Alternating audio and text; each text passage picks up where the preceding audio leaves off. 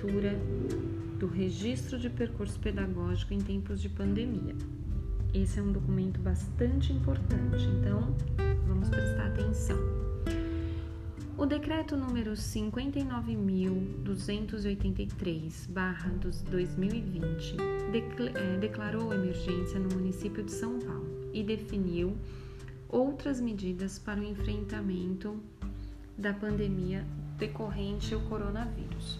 As ações pedagógicas sofreram, sofreram adaptações em razão do novo contexto social. Por esse motivo, não foi possível a elaboração do relatório de acompanhamento da aprendizagem, realizado semestralmente, pois o objetivo principal do acompanhamento individual das crianças é registrar a trajetória de suas aprendizagens e de seu desenvolvimento, revelando suas conquistas.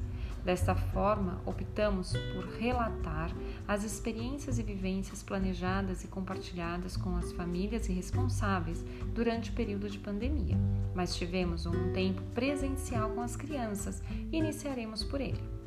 De 5 de fevereiro a 20 de março foi o período de adaptação e acolhimento.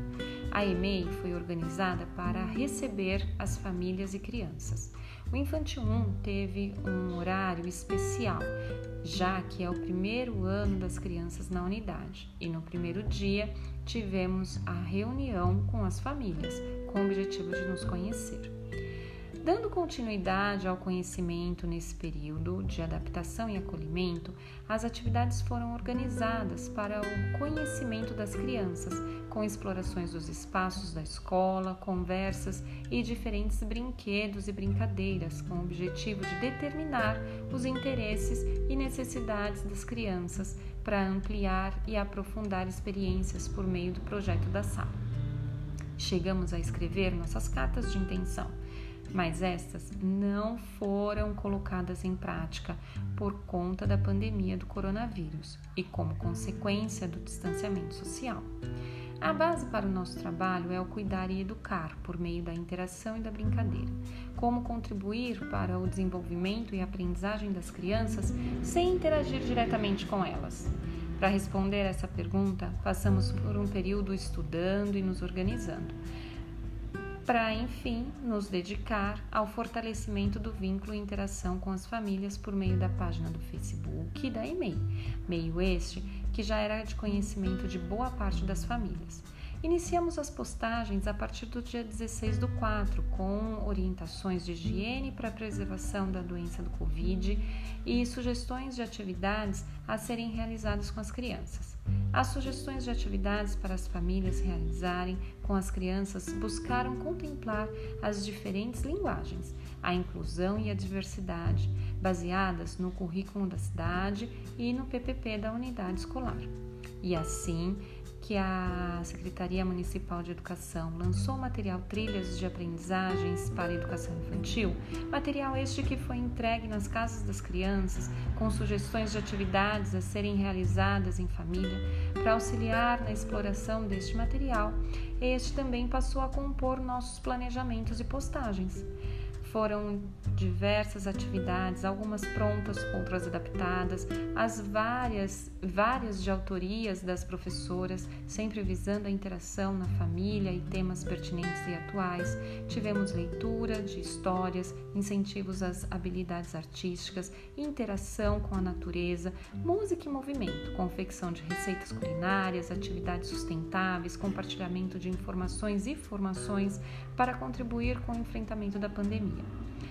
E teve também disponibilização do espaço e tempo para compartilhamento de atividades de autoria das crianças com seus familiares.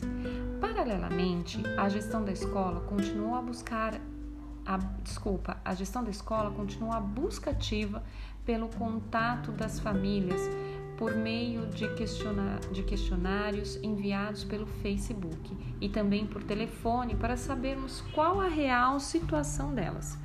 Em junho, iniciamos as postagens também na plataforma do Google Classroom, mais uma possibilidade de acesso indicada pela Secretaria Municipal de Educação, um processo de difícil implantação e que ainda não surtiu o efeito desejado, a participação da maioria, pelo menos.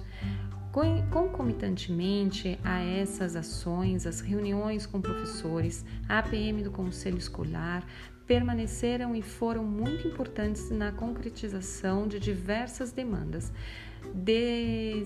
decisões quanto à continuidade das atividades sugeridas, adaptações prediais, entre outras.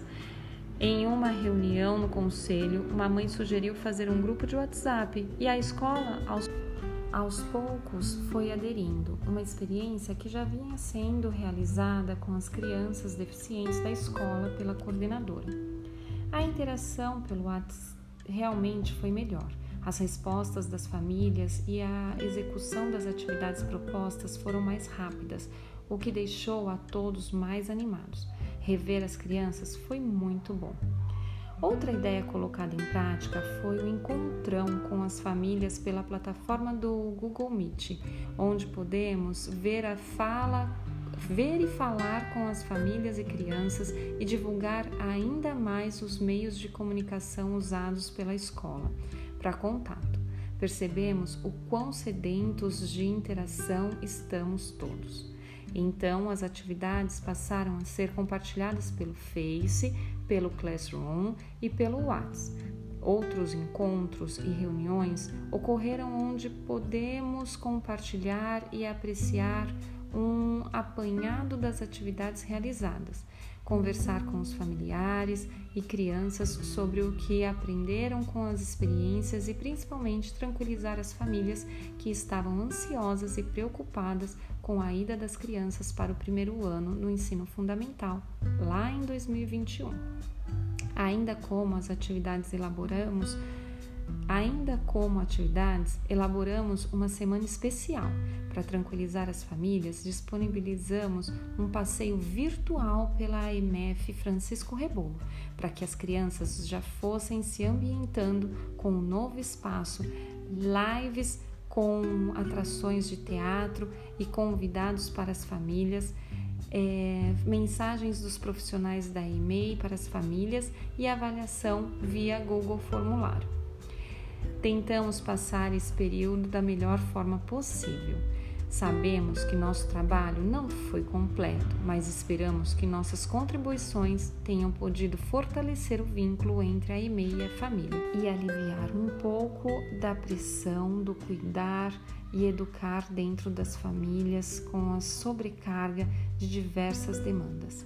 Esperamos também que a união e o vínculo dentro das famílias tenham sido fortalecidos. É isso, pessoal. Continuem se cuidando.